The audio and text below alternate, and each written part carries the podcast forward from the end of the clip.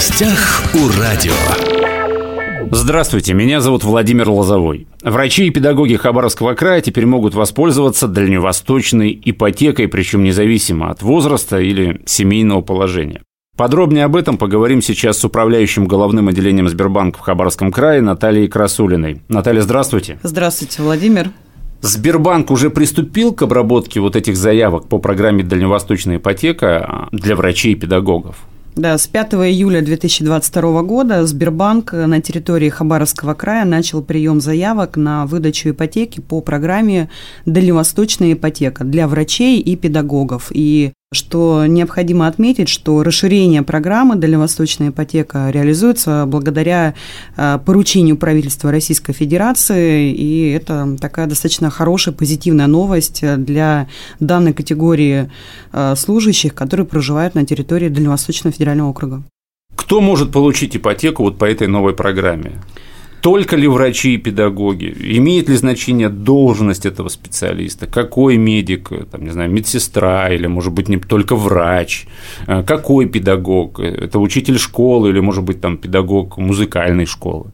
Ну, для начала необходимо отметить, что список э, профессий в медицинских и учебных учреждениях э, установлен постановлением правительства Российской Федерации, и в этом постановлении указана вся номенклатура позиций, которые могут воспользоваться именно вот дальневосточной ипотекой. Если отдельно разбирать по отраслям, то для медицинских работников не имеет значения, то есть абсолютно все категории медработников могут воспользоваться дальневосточной ипотекой.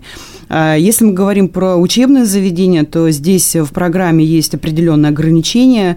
А, могут воспользоваться педагоги детских садов, высших учебных заведений, но кроме технического и административного персонала. То есть э, педагоги э, там, какой-нибудь э, школы искусств также могут претендовать на дальневосточную э, Да, здесь тоже Если есть, она государственная. Да, и здесь тоже есть дополнение, что специалисты государственных и муниципальных медицинских учреждений и учебных учреждений могут воспользоваться этой ипотекой. То есть, если это музыкальная школа и она государственная, то можно воспользоваться. Если это, конечно, какие-то частные учебные заведения, частные клиники, клиники, то здесь, эм, к сожалению, дальневосточная ипотека уже распространяться не будет. То есть вузы, СУЗы, школы, детские сады, ну, то есть подытожим, государственные, а, да. подытожим, да, то есть э, вот эта программа дальневосточная ипотека для врачей и педагогов работает только для сотрудников, для педагогов и врачей государственных организаций. Э, государственные муниципальные учреждения, да, совершенно верно. Коммерчески не подпадает не под попадает. это постановление правительства Российской Федерации.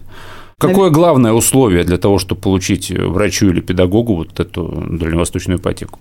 Но здесь, наверное, несколько таких условий. Я напомню э, условия дальневосточной ипотеки, когда программа в 2019 году запускалась, то там было условие, что обоим родителям должно быть э, не более 36 лет, а, либо родителю, который воспитывает ребенка самостоятельно, этому родителю тоже должно быть, быть не более 36 лет и ребенку не более 19. Если мы говорим про Э, данную программу, то из положительных, наверное, таких аспектов здесь не имеет возраст э, заемщика. То есть самое главное, что на момент возврата кредита заемщику должно быть не более 75 лет. Это первое положительное условие. А второе, э, кто может воспользоваться данной ипотекой, это педагоги и медработники, у которых общий стаж не менее 5 лет. То есть здесь важно отметить, что стаж может прерываться в течение периода э, их службы на данных должностях, но общий стаж, который записан в трудовой книге, это должно быть не менее пяти лет. А, далее тоже одно из условий, что на момент подачи заявки на дальневосточную ипотеку сотрудник э, должен работать на территории Дальневосточного федерального округа. И при этом прописка у данного заемщика не обязательно может быть на территории ДФО. То есть главное, чтобы работал, главное, чтобы стаж, а возраст не имеет значения. И вот этот пятилетний стаж э, работы в медицинской организации или педагогической, он тоже должен быть на территории Дальнего Востока? Да, на территории Дальнего Востока. Даже не обязательно Даже Хабаровского Дальневосточный края. федеральный округ, да, потому что он ну, имеет имеет более широкое понятие, чем э, просто Дальний Восток. Поэтому э, важно, чтобы общий стаж 5 лет, территория ДФО.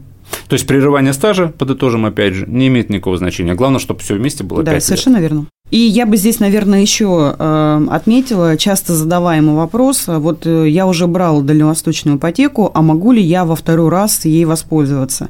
Нет. Это как, наверное, как налоговый вычет. То есть дальневосточную ипотеку этим, этой опцией можно воспользоваться только один раз. Вот тут уже независимо, медик ты, педагог независимо. или там молодая семья да, да, до 36 лет. Да. Дальневосточная ипотека, процент по дальневосточной ипотеке 2%. Но вот насколько я, когда готовился к интервью, погрузился в эту тему, цифра 1,7, 1,5. То есть получается меньше 2%.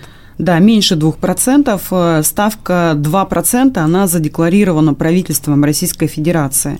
Но э, процентная ставка, которую сегодня предлагает э, Сбер на территории Дальневосточного федерального округа, данная ставка составляет от 1,7% годовых. Это распространяется ставка на новостройки и готовое жилье. Либо если заемщик хочет построить дом, то ставка будет э, от полутора процентов. Здесь эм, срок кредита тоже нужно обозначить, это 2, до 20 лет, и максимальная сумма кредита 6 миллионов рублей, и первоначальный взнос не менее 15%. И я бы хотела здесь отметить, что тоже часто задаваемый вопрос, на что можно брать деньги да, по дальневосточной ипотеке. Угу.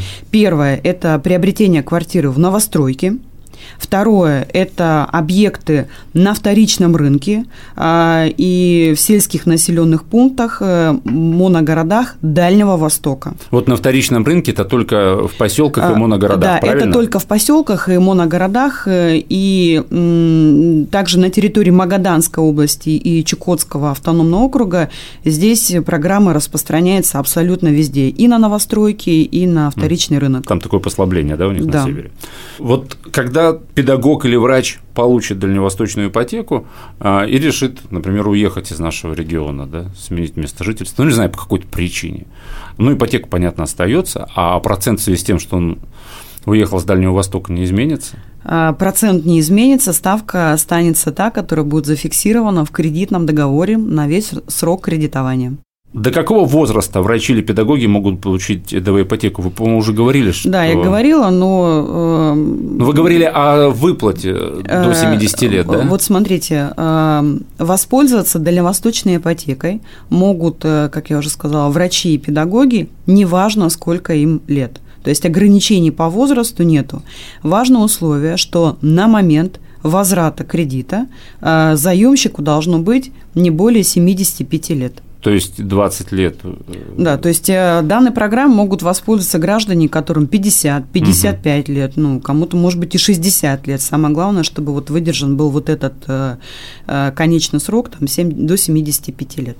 Угу. Нужен ли врачу или педагогу вот по вот этой новой программе так называемый созаемщик?